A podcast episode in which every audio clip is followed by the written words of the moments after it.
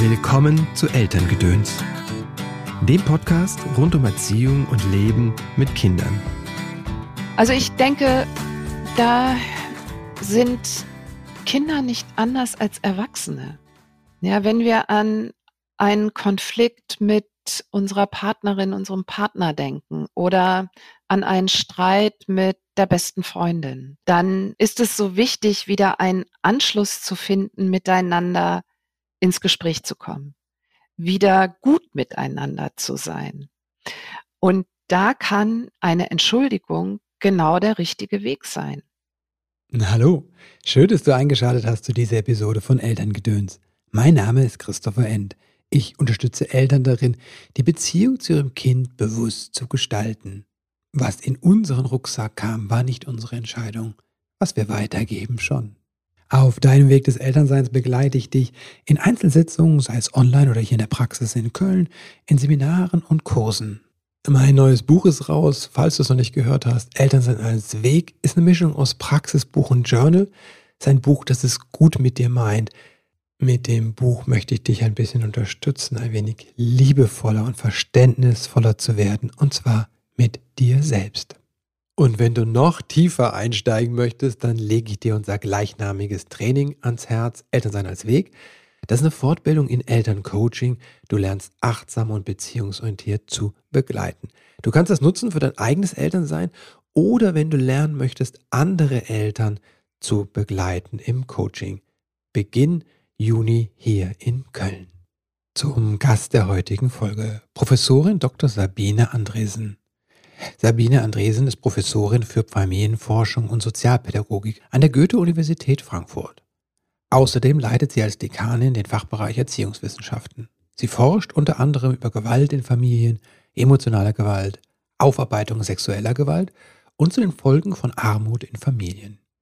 Neben zahlreichen wissenschaftlichen Veröffentlichungen und Handbücher für Pädagoginnen und Fachkräfte, unter anderem mit Klaus Hurlemann Kindheit oder mit David Garde und Katharina Grünewald Prävention sexueller Gewalt in der Grundschule, hat Sabine Andresen zusammen mit Micha Brumlik und Klaus Koch auch einen Erziehungsratgeber geschrieben. Das Elternbuch, wie unsere Kinder geborgen aufwachsen und stark werden. Von 2016 bis 2021 war Frau Andresen Mitglied und Vorsitzende der unabhängigen Kommission zur Aufarbeitung sexuellen Kindesmissbrauchs. Seit 2023 ist sie die neue Präsidentin des Kinderschutzbundes.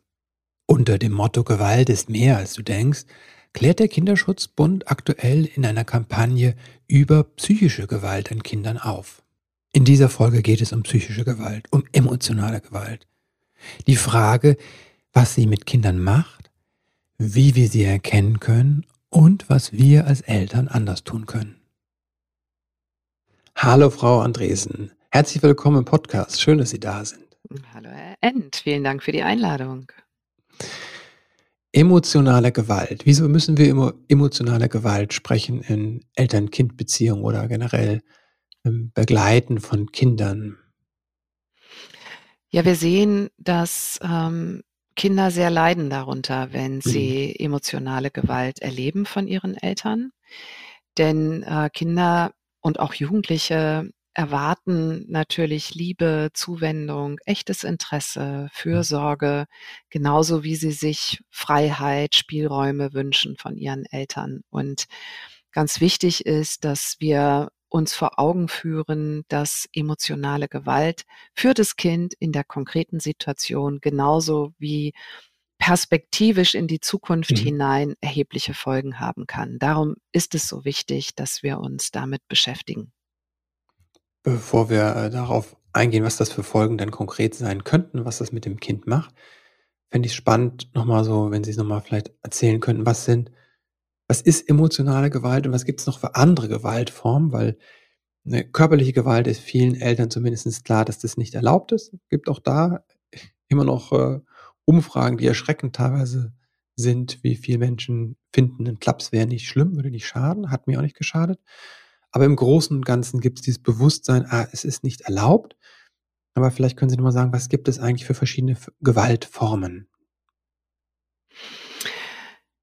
Ja, das kommt wirklich sehr darauf an, äh, welche Definition wir mhm. zugrunde nehmen. Fangen wir vielleicht mal wirklich mit diesem zentralen Ja 2000 an. Ähm, Mhm. Seitdem haben Kinder und Jugendliche das Recht darauf, dass sie gewaltfrei aufwachsen. Mhm. Und das ist wirklich ganz zentral. Ja, das war Mhm. ein ganz großer Schritt.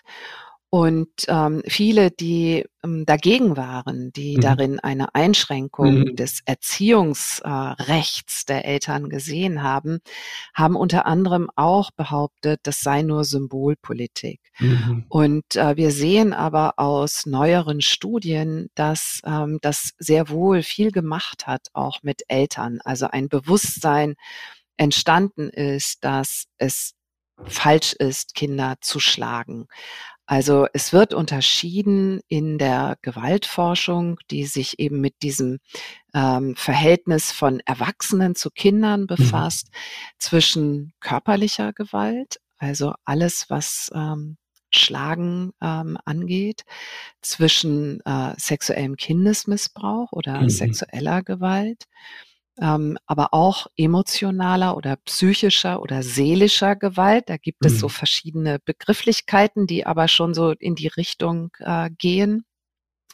Und es wird unterschieden äh, zwischen Gewalt und Vernachlässigung, also einem Mhm. Kind ähm, Essen und Trinken vorzuhalten, äh, gute Kleidung, die warm hält ähm, oder eben auch wetterangemessen ist, Mhm. vorzuhalten, ähm, ein Kind nicht zu begleiten, ähm, nicht dafür zu sorgen, dass es äh, in den Kindergarten, in die Schule äh, regelmäßig kommt.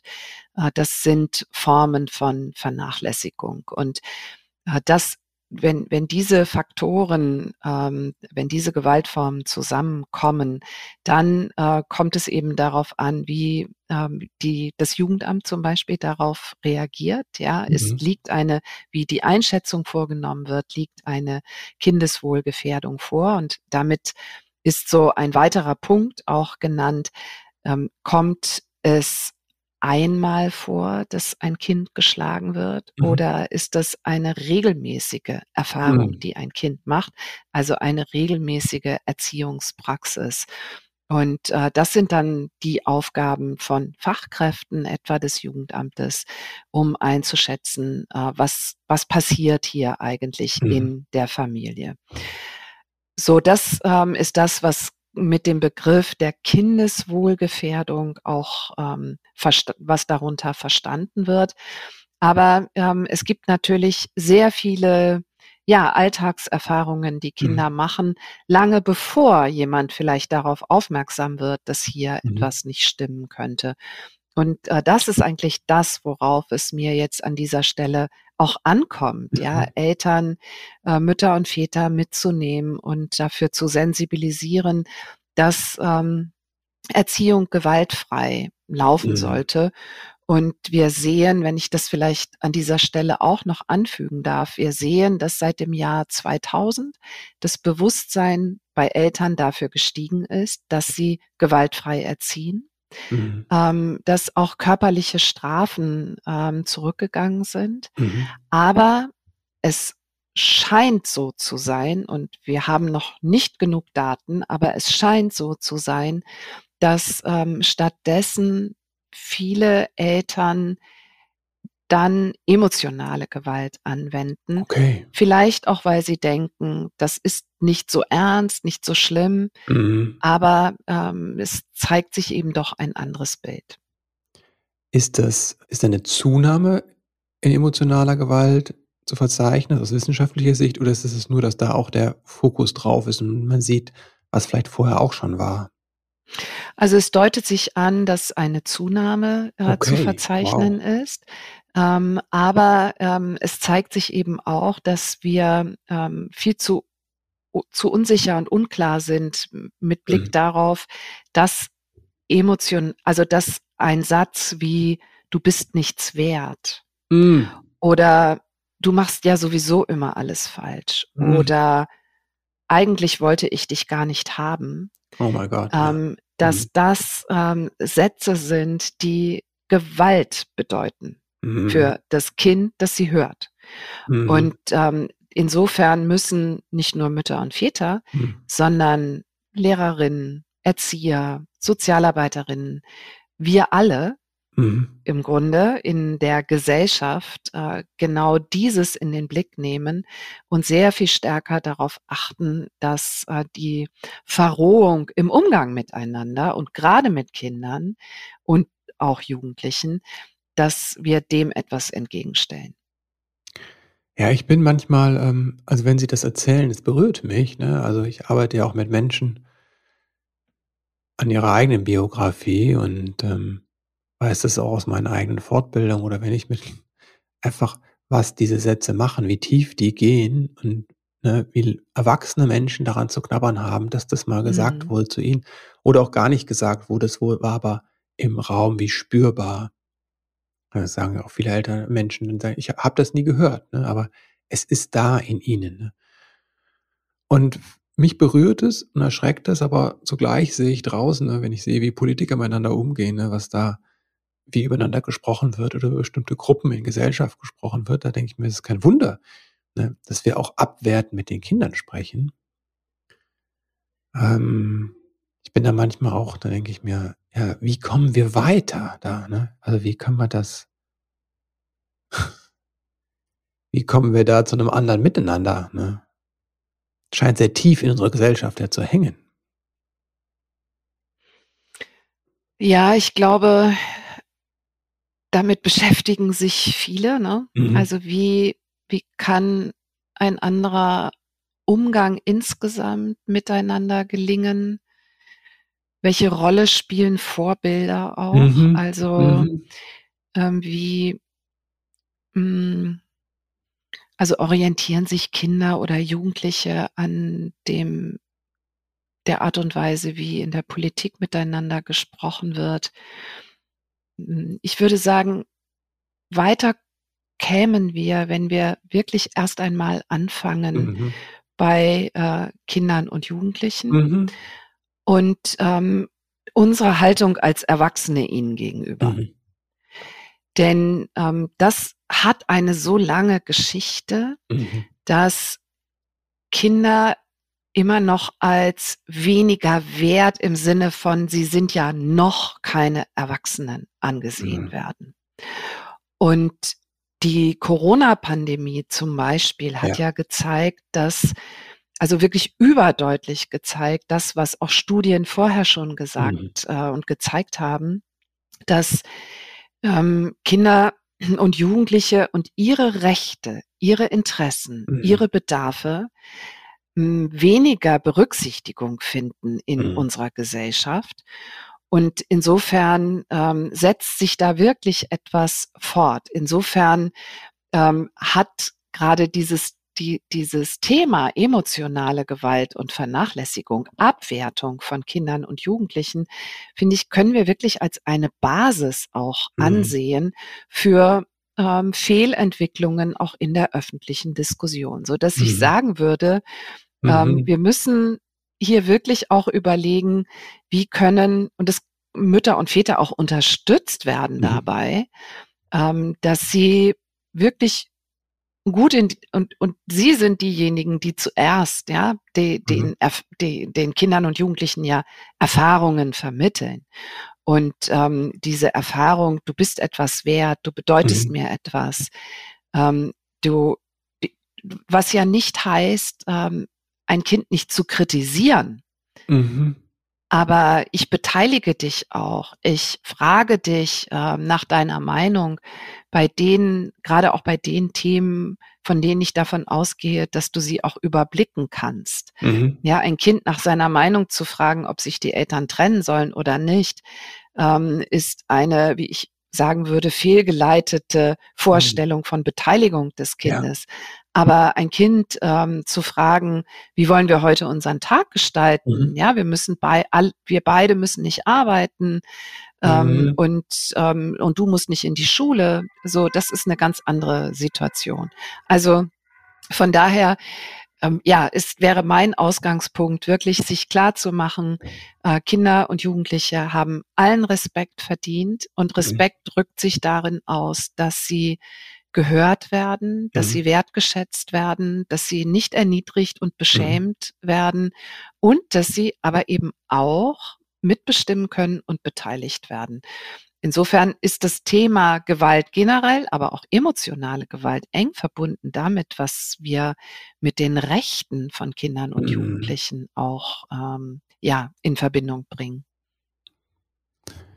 Sie haben ja schon ein paar Punkte aufgenannt. Vielleicht können wir das noch mal rund machen, was emotionale Gewalt alles umfasst. Sie haben gesagt, Abwertung ist es. Wie würden Sie das definieren, emotionale Gewalt? Damit ich weiß, bin ich da? Wo soll ich nicht Ja, hin? äh, wo, wo soll ich nicht hin? Ähm, also emotionale Gewalt ähm, kann beinhalten Mhm.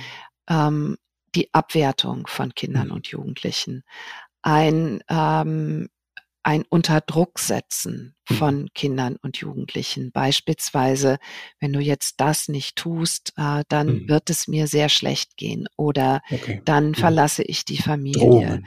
Mhm. Drohungen, Mhm. ähm, Beschimpfungen, Mhm. die ähm, wirklich auch sprachlich ein Maß erreichen, das, ähm, das wirklich sehr verletzend ist. Mhm. Ähm, das sind Formen emotionaler Gewalt. Und dann ähm, kommt es sehr darauf an, wie intensiv ist das und von welcher Dauer ist das. Also ist das etwas, was regelmäßig ähm, ein Mhm. Kind erlebt oder ähm, ist es ein, einer einmaligen, besonders stressigen Situation geschuldet? Mhm. Denn machen wir uns nichts vor. Ähm, alle Eltern Mhm. werden solche besonders stressigen Situationen erleben. Mhm. Und ähm, dann kann es auch passieren, dass ähm, ein, ähm, eine schlimme Beschimpfung erfolgt. Ja. Und dann kommt es aber darauf an, ähm, reflektiere ich das, wenn ich wieder Mhm. runtergekühlt bin und ähm, bin ich in der Lage und bereit, mich bei meinem Kind zu entschuldigen Mhm. und nochmal im Nachgang zu erläutern, was jetzt gerade ähm, einen vielleicht so auf die Palme gebracht hat. Ja, und äh, das, das ist dann ein Miteinander, das ich nicht als emotionale Gewalt bezeichnen würde. Ja, Mhm. wenn ähm, ich will, ich glaube, das Ziel kann nicht sein, dass ähm, Eltern sehr, sehr, sehr verunsichert sind im Mhm. Umgang mit den Kindern.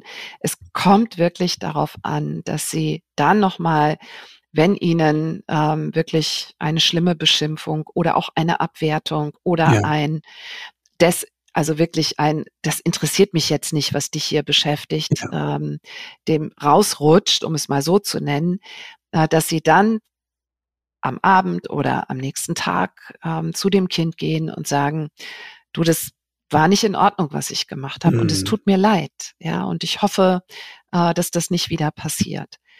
So, und emotionale Gewalt bedeutet aber, dass das nicht passiert und das Kind sich immer schlecht fühlt. Okay. Ähm, und das, da gibt es einen großen Unterschied. Und es gibt eine, weil Sie vorhin nach Studien gefragt haben, ähm, es gibt eine sehr schöne Studie von einer Kollegin aus Israel, Mhm.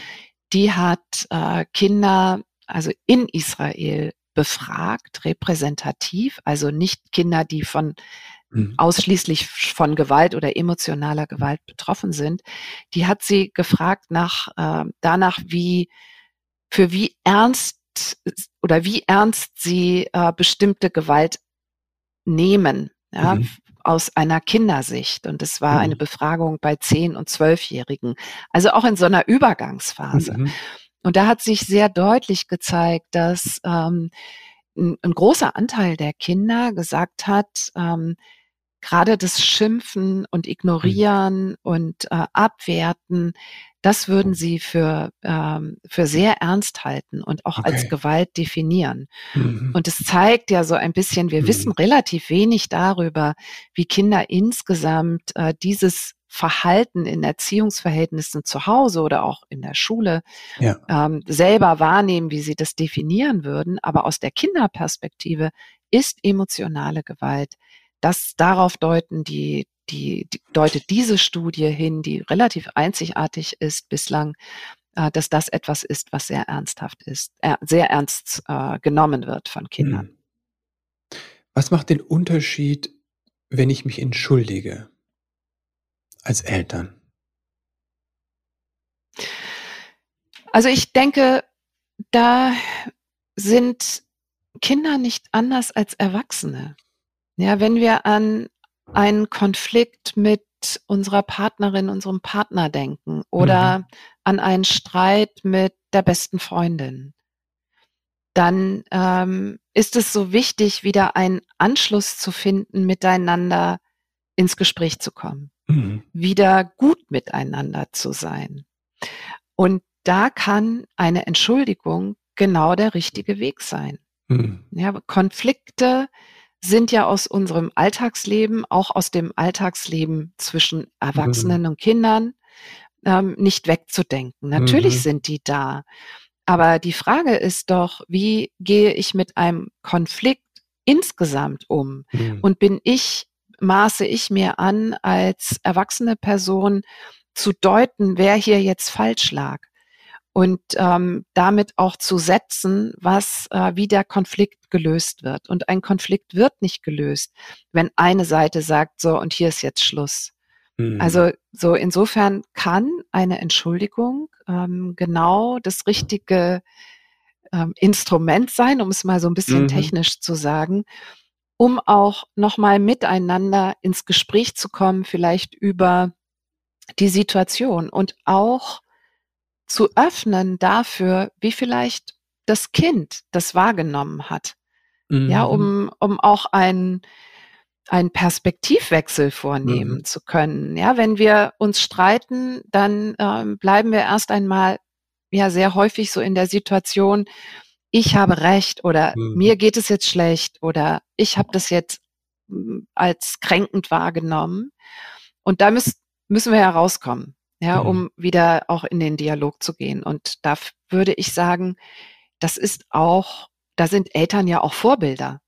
Ja, wenn, wenn mhm das Kind erlebt, mein Vater ähm, hat sich jetzt vielleicht echt daneben benommen, aber er hat aus dem Fehler gelernt mhm. und hat sich entschuldigt, dann ähm, ist es vielleicht auch für das Kind einfacher, ähm, wenn es selber vielleicht nach zwei, drei, vier Stunden merkt, irgendwie habe ich sie auch wirklich auf die Palme gebracht, meine Eltern, mhm. und äh, kann vielleicht auch sagen, es tut mir leid. Also darum würde ich sagen, ist das so etwas, was ja das Miteinander und die Erziehung, den Dialog irgendwie auch sehr kennzeichnet. Und das ist ein, ich würde sagen, auch Indikator, um zu unterscheiden äh, zwischen ja einem vielleicht entglittenen Streit und Konflikt ja. und einer systematischen emotionalen Vernachlässigung oder Gewalt. Mm. Ja, das finde ich nochmal wertvoll, was mir gerade nochmal klar geworden ist, weil viele Eltern mich das auch fragen. Die kommen mit einer großen Befürchtung. Ich bin ja nicht immer zugewandt, ne? Ich bin auch mal wütend, ne? Ich sage auch mal Sachen, ich reagiere und ich habe dieses diese Trigger in mir, den ich noch nicht bearbeitet habe, ne? Und sie sehen ja, was dann passiert mit ihnen. Und sie haben, glaube ich, eine hohe Angst, dass dadurch eine Verletzung im Kind passiert, die dauerhaft ist. Was ich jetzt gehört habe nochmal, ähm, war, dass sie sagen, durch das Entschuldigen, durch das in den Dialog gehen, entsteht ja Augenhöhe. Mhm. Das heißt, ich begebe mich auf mein Kind und sage, ich hatte kein Recht, das zu tun, was ich getan habe. Es tut mir leid. Und dadurch entsteht die Augenhöhe. Was sagen Sie? Das ist das Zeichen dafür. Der Unterschied ist zur emotionalen Gewalt, weil da passiert zwar auch die Verletzung im Drohen oder im Schimpfen, aber es gibt keine Augenhöhe, sondern es ist grundsätzlich da, du bist weniger wert als ich. Das heißt, die Abwertung ist da in der Beziehung drin und hier gibt es ein Entgleisen, aber es gibt grundsätzlich eine Augenhöhe. Und das ist der Unterschied. Ist das richtig? Könnte man das so ja, sagen? Ja, also Erziehung geht, basiert ja auf einem Machtverhältnis. Richtig. Das lässt sich auch nicht wegdiskutieren. Genau. Und das ist auch nicht nur negativ zu sehen. Mhm. Ja, mhm. also das finde ich auch wirklich wichtig, sich das vor Augen zu führen und mhm. klar zu machen. Aber sich eben auch klar zu machen, dass diejenige Person, in der Regel eben die erwachsene Person, äh, die mehr Überblick hat, mehr eben mhm. die Macht hat, äh, dass es deren Verantwortung ist, mhm. in bestimmten Situationen das, was Sie jetzt Augenhöhe genannt haben, mhm. herzustellen und ähm, sich der Macht und der Abhängigkeit des Kindes auch ähm, sich darüber auch im Klaren zu sein. Mhm. Und insofern äh, da auch wirklich bereit zu sein, ähm, ja, diese Macht zu reflektieren und mhm. abzugeben. Ja, ja. und äh, das, das ist, denke ich, etwas, was was hier wirklich äh, von zentraler Bedeutung ist. Nicht nur, wenn es um Gewalt geht, sondern ja generell in der Erziehung mhm. spielt es eine große Rolle. Und äh, darum finde ich ja auch, ist so die gesamtgesellschaftliche Aufgabe, äh, von der auch Eltern profitieren würden, die das ähm, wirklich die Rechte von Kindern und Jugendlichen ähm, sehr mhm. viel stärker verankert werden müssen in unserer Gesellschaft, weil sich darüber das Miteinander der Generationen ähm, auch verändern würde und solche Konflikte, die da sind, eben dann nicht, nicht in der Familie immer alleine ausgetragen werden müssen. Und das, ähm, finde ich, ist nochmal so ein bisschen der größere Kontext auch. Mhm. Also ich höre jetzt nochmal, dass äh, Sie sagen, der Unterschied könnte auch sein, hm, bin ich mir meiner Macht bewusst und nehme die Verantwortung, die damit einherkommt, ne? Oder übe ich einfach nur Macht aus? Genau. Das könnte man auch so. Ich glaube, viele Eltern sind, die, die den Podcast hören, sind, glaube ich, eh eher die verunsichert sind und eher suchen ne? und eher sich bemühen. Und dann könnte das auch so ein Prüfstein sein. Ne? Ah, ähm, bin ich mir meiner Macht bewusst und nehme ich die Verantwortung und bin ich auch bereit, wie Sie sagen, Stück für Stück das abzugeben, immer situativ. Ne? Und doch so, das Kind wächst ja und braucht ja auch immer mehr Raum und gleichzeitig sagen, ich habe die Verantwortung, ne, auch wenn ich Macht abgebe. Wäre ja auch schön im staatlichen Sinne, im gesellschaftlichen Sinne. Da gibt es jemanden, der hat die Verantwortung und nicht der hat das Gefühl, der hat die Macht. Ne? Bei manchen Politikern, ja, genau. bei manchen Politikern denke ich auch, ihr habt es auch nicht so ganz verstanden. Ja, und ich meine, wir müssen ja auch sagen, ähm, wirklich so viele Eltern machen ja eine ganz tolle Arbeit. Ja. Und ja vielfach unter wirklich schweren Bedingungen. Mhm. Wenn ich mir jetzt angucke, wie ähm, Mütter und Väter mit äh, Kindern im Kindergartenalter äh, ja. gerade ge gefordert mhm. sind, wenn mhm. ähm, am Sonntagabend gesagt wird, die Kita schließt aber morgen leider um zwölf, weil wir ja. einen Personalmangel haben. Ja. Also da ist ja ein ungeheurer Druck im System. Und äh, das auch immer zu, zu bedenken, äh, mhm. das finde ich auch ganz wichtig, wenn wir mhm öffentlich über Erziehungsprobleme, die Kinder schädigen, ähm, auch sprechen, mhm. ähm, ohne Gewalt zu entschuldigen. Das geht gar nicht. Kinder haben ein Recht auf gewaltfreies Aufwachsen, mhm. aber wir müssen eben sehen, ähm, wie müssen dann Mütter und Väter auch unterstützt werden. Und ähm, wenn ich so unsere Befragungen, wir haben, ich habe viele Studien gemacht, äh, in denen wir Kinder selbst befragt haben, zwischen mhm. im Alter zwischen sechs und ähm, zwölf Jahren. Und ein großer Teil der Kinder äh, stellt den Eltern eigentlich ein gutes Zeugnis mhm. aus. Ja, und äh, daran wird auch nochmal deutlich, wie wichtig eine gute Beziehung zu Mutter und Vater, genügend Zeit, ähm, die mit den Eltern verbracht mhm. wird, für das Wohlbefinden von Kindern ist. Das finde ich auch immer wieder wirklich ganz wichtig äh, zu betonen. Ähm, und da vielleicht auch Eltern ein bisschen die Unsicherheit zu nehmen und mhm. irgendwie zu ermuntern, ähm, klärt vielleicht auch immer mehr ein bisschen, also worauf legt ihr besonders Wert, wo ist vielleicht eher eine liberale äh, Umgangsweise irgendwie auch passend zu dem Kind, aber auch zu den Eltern. Also da auch, hm, ja, Unsicherheit rauszunehmen, mhm. ohne unsensibel zu werden. So, und das ist natürlich diese Balance. Mhm. Und die Kinder selbst, auch das finde ich einen wichtigen Befund, ja. Die Kinder selbst wünschen sich ähm, in der Erziehung genau eine solche Balance, ein gutes Maß an Fürsorge, Zugewandtheit, Versorgung, Interesse, gemeinsame Zeit, Dasein, nicht nur im, am Handy hängen, mhm. einerseits, mhm. aber auch Freiräume, für sich sein, selbst bestimmen können, mhm. ähm, nicht ständig Einmischungen zu erleben. Andererseits, also so diese Balance zwischen, ähm, zwischen Fürsorge und Freiheit, so nenne ich es mal, mhm. ist etwas, was äh, Kinder auch ganz gut beschreiben können, dass sie sich das von den Eltern wünschen mhm. und äh, dass da auch viele wirklich eine, eine gute Arbeit machen. Wenn wir aber auf die äh, wiederum mal auf die Schattenseite gucken, Mhm. und das war ja unser Ausgangspunkt, ja, ähm, die Studien, die vorliegen zu ja, Erfahrungen von Grenzverletzung, Missachtung und Gewalt in Familien, die deuten darauf hin, dass die Kinder, die emotionale Gewalt erleben, also im Sinne von Abwertungen, die nicht einmal passieren, sondern häufiger passieren, die über einen langen Zeitraum stattfinden, die sich so einbrennen, ja, in, Mhm. wie Sie es vorhin auch geschildert haben, in, in die Seele, in das Empfinden eines Kindes.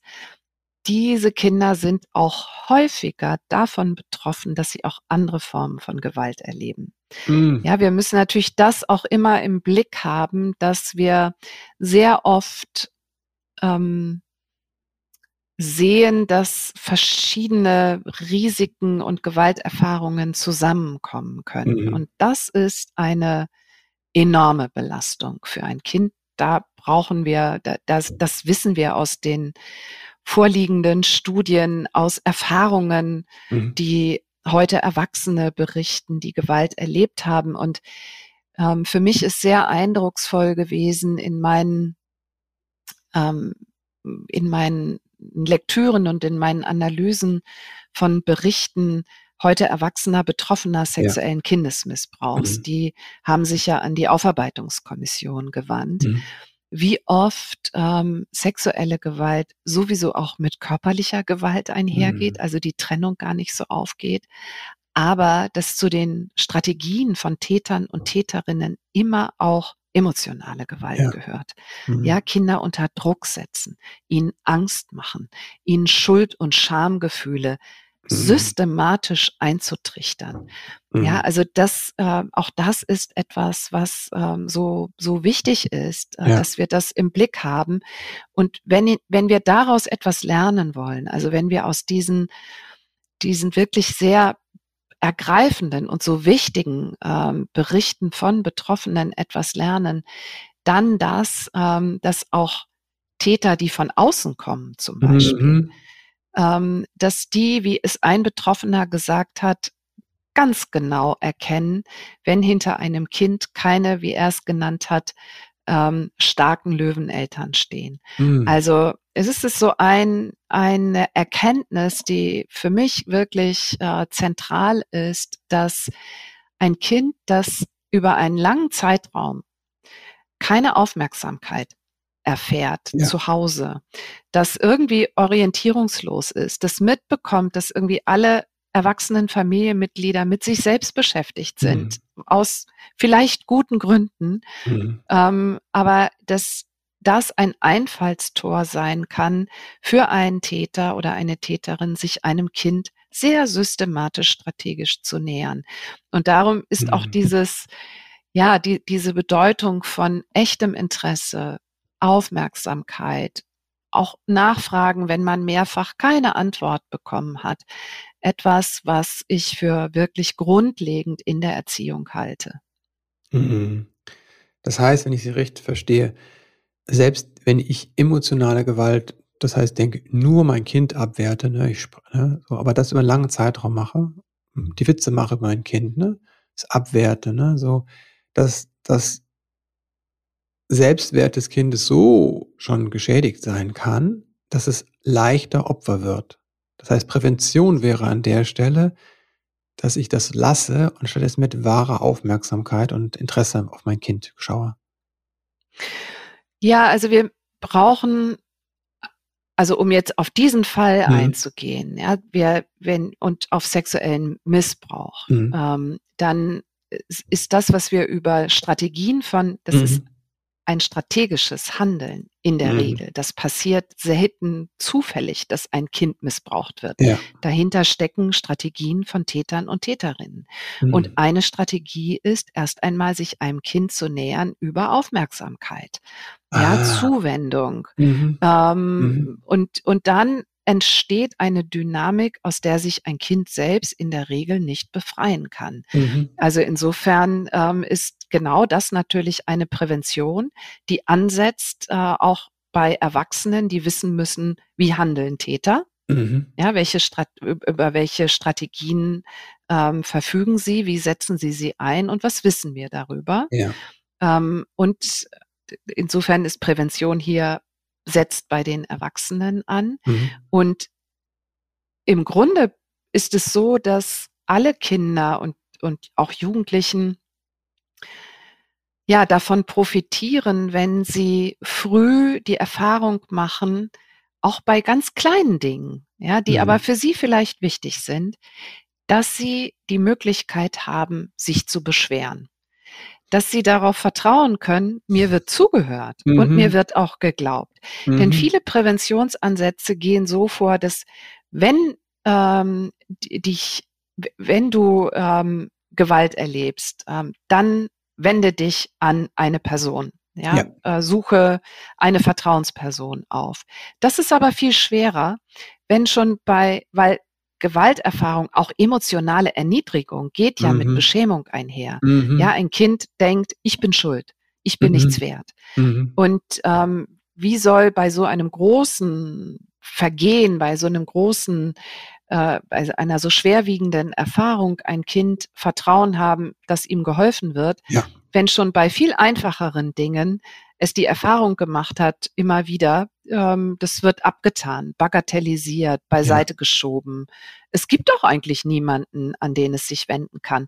Also insofern haben wir da schon so wirklich grundlegende Punkte, die bei mhm. der Erziehung zu Hause anfangen, aber natürlich weitergehen ähm, in das Umfeld von Kindern in der mhm. Kindertagesstätte, in der Schule, im Sportverein mhm. und so weiter. Okay, aber ich könnte, indem ich ein beziehungsorientiertes, nenne ich das mal, ne, Blick auf mein Kind habe, ne, mit Interesse da bin, auch höre, mich entschuldige, wenn ich was ne, falsch gemacht habe und so eine Beziehung aufbaue zu meinem Kind, dass das Kind lernt, ah, mein Anliegen sind auch wichtig, ja, mhm. Erwachsene machen auch Fehler dass, dass das quasi schon eine Form von Prävention ist, weil wenn was passiert, kann das Kind dann weiß, ah, es hat mir nicht gefallen und ich kann mich an jemand wenden. Und im besten Falle weiß ich auch, an wen ich mich wenden kann. Genau. Ja, genau. Ja, schön, ja. Das gefällt mir sehr.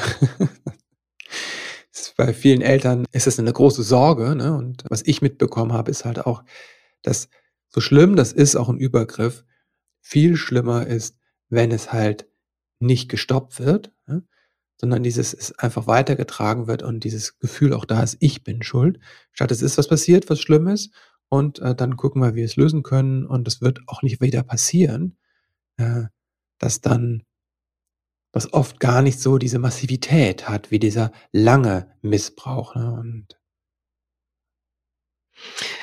ja, und auch Mütter und Väter selbst können ja sich Beratung holen. Mhm. Ja, können ja, wenn sie, wenn die Unsicherheit überhand nimmt ja. und sie das vielleicht nicht mehr miteinander oder ähm, auch wenn, also in, in Konfliktbeziehungen oder getrennten mhm. äh, Beziehungen, wenn auch so das Umfeld, das nahe Umfeld vielleicht keine Stütze ist, also ja.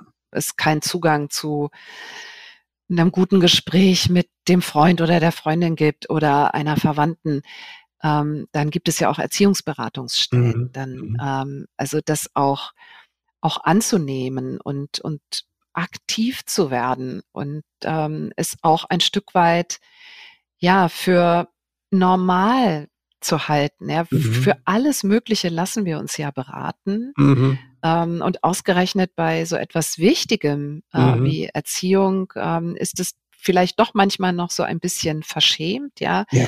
Aber wir haben natürlich viele, wie auch Sie, ja, viele, wie, wie auch Sie das anbieten, viele Möglichkeiten inzwischen, sich irgendwie Rat zu holen, auszutauschen, mhm. offen auch mit der eigenen Unsicherheit umzugehen, mhm. um daraus im besten Falle ähm, einfach für das Kind auch was Gutes zu bewirken. Mhm. Sie haben an einer anderen Stelle vorhin gesagt, dass es ja diese, diese, diesen Weg in der Mitte braucht oder dieses Gleichgewicht braucht zwischen Fürsorge, wir könnten ja auch sagen fördern und Freiraum. Und das mhm. ist oft etwas, was auch in Familien so einen Konflikt gibt, weil der eine eher sagt, na, wir müssen das mehr fördern, das Kind, der andere sagt, nee, mehr Raum geben. Mhm. Und Sie sagen, es geht um Gleichgewicht. Wie finde ich denn raus, was jetzt das, was jetzt die Mitte ist, der Weg in der Mitte? Ja, das ist ähm, eine schwierig zu beantwortende Frage, weil es den einen Weg nicht gibt. Mhm. Und ähm, ich fand jetzt erst einmal ähm, wichtig, äh, die Botschaft an die Eltern. Ähm, aus den Studien wird deutlich, ähm, viele Kinder finden es eigentlich insgesamt richtig gut, ja, mhm. wie es mit den Eltern umgeht, wie die ja. Eltern mit ihnen umgehen.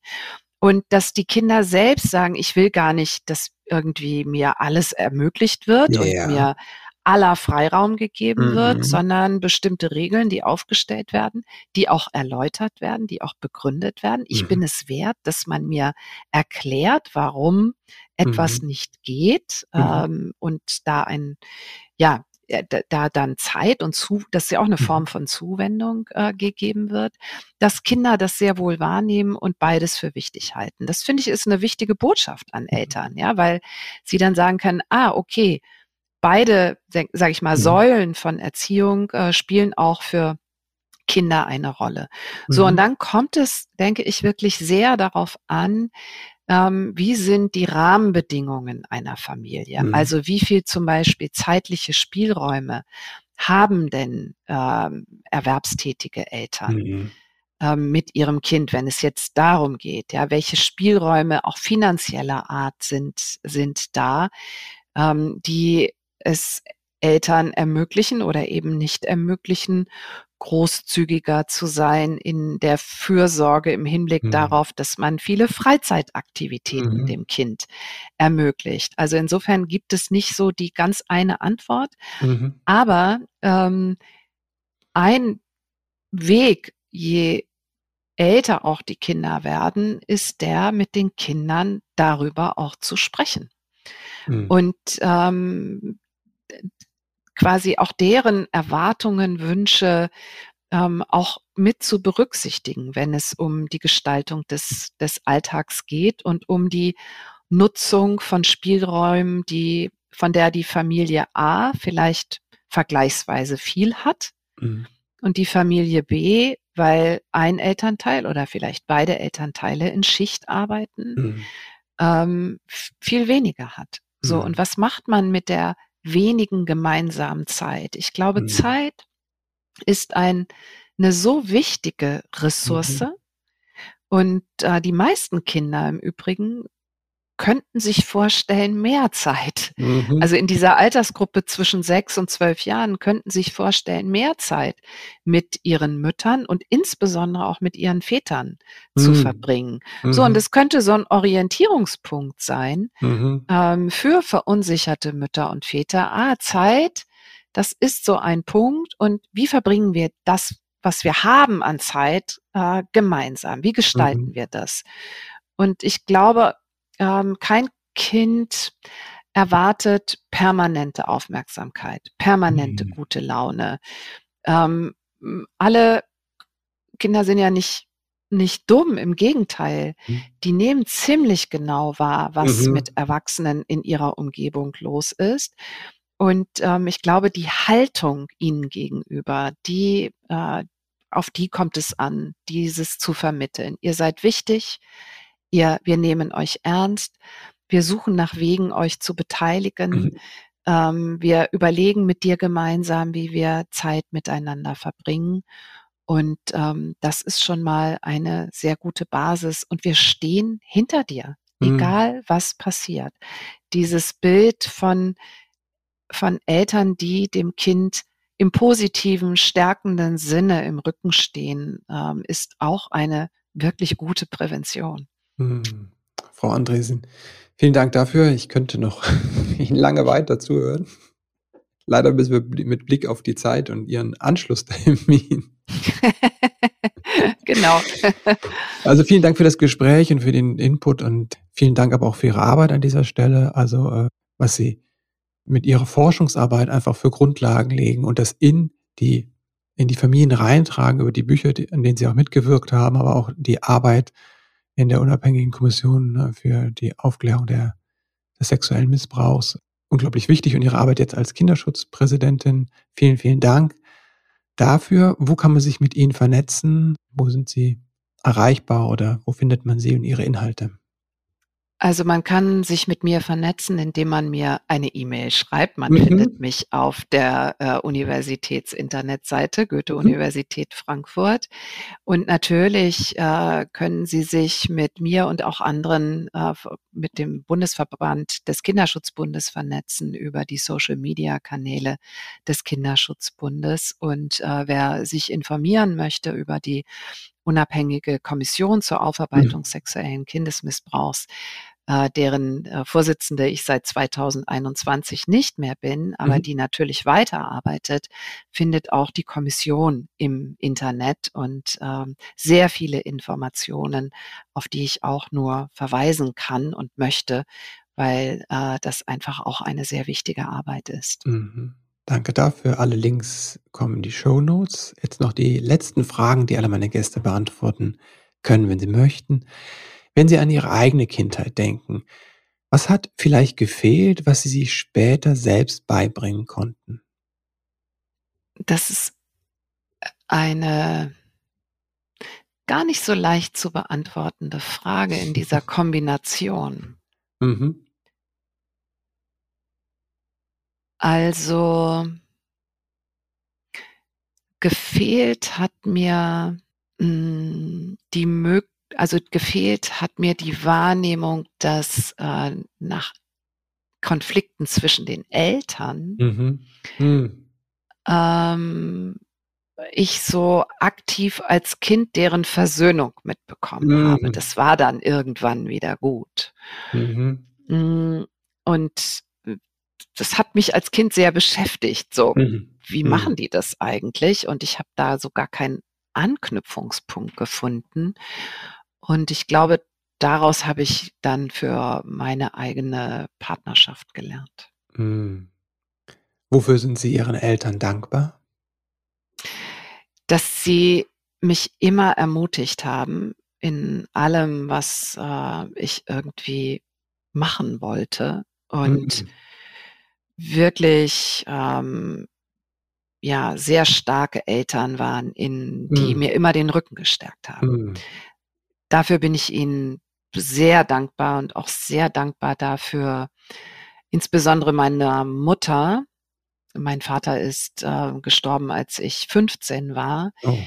Aber insbesondere meiner Mutter auch für ihre, wo sie selbst wenig Bildung genießen konnte, für ihre extreme Aufgeschlossenheit gegenüber allem, was mit Bildung zu tun hat und äh, das Ermuntern und Ermutigen mhm. äh, und die, wie häufig ich den Satz gehört habe, das schaffst du. Wow. Das war äh, sehr bestärkend. Mhm. Wenn Sie werdenden Eltern drei Tipps mit auf den Weg geben könnten, die drei Wahrheiten quasi, die wichtig sind fürs Elternsein, was wären das? Gebt eurem Kind viel Aufmerksamkeit. Mhm. Gebt ihm zu verstehen, das schaffst du. Mhm. Und seid bereit zuzuhören mhm. und hinzusehen.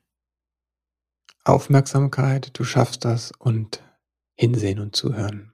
Frau Andresen, vielen, vielen Dank. Ich danke Ihnen. Falls du nach dieser Folge dich ertappt fühlst oder ein schlechtes Gewissen hast, weil du plötzlich realisierst, oh Mann, da habe ich emotionale Gewalt eingesetzt. Da bin ich gewalttätig gegenüber meinem Kind geworden. Dann möchte ich dir sagen, willkommen im Club. Vielen von uns war nicht klar, was alles Gewalt ist. Vielleicht haben wir es geahnt, vielleicht haben wir es gespürt. Wichtig ist mir, dass du es jetzt gemerkt hast, dass ich es jetzt merke. Dann habe ich jetzt die Chance, es anders zu machen. Das bedeutet auch sehr liebevoll mit mir selbst zu sein. Das heißt nicht darüber hinwegzugehen, sondern dazu zu stehen, zu dem, was ich getan habe. Und dafür die Verantwortung zu übernehmen. Dieses aufs Kind zuzugehen und zu sagen, es tut mir leid. An der Stelle gehen wir von der Macht in die Verantwortung. Und falls es dir noch keiner gesagt hat, heute möchte ich dir Danke sagen für dein Elternsein, denn dass du eingeschaltet hast, zeigt ja, wie engagiert du bist, dass du im Leben mit deinem Kind etwas anders machen möchtest. Danke dir dafür und jetzt wünsche ich dir einen ganz wundervollen Start in diesen Tag. Alles Liebe und bis bald.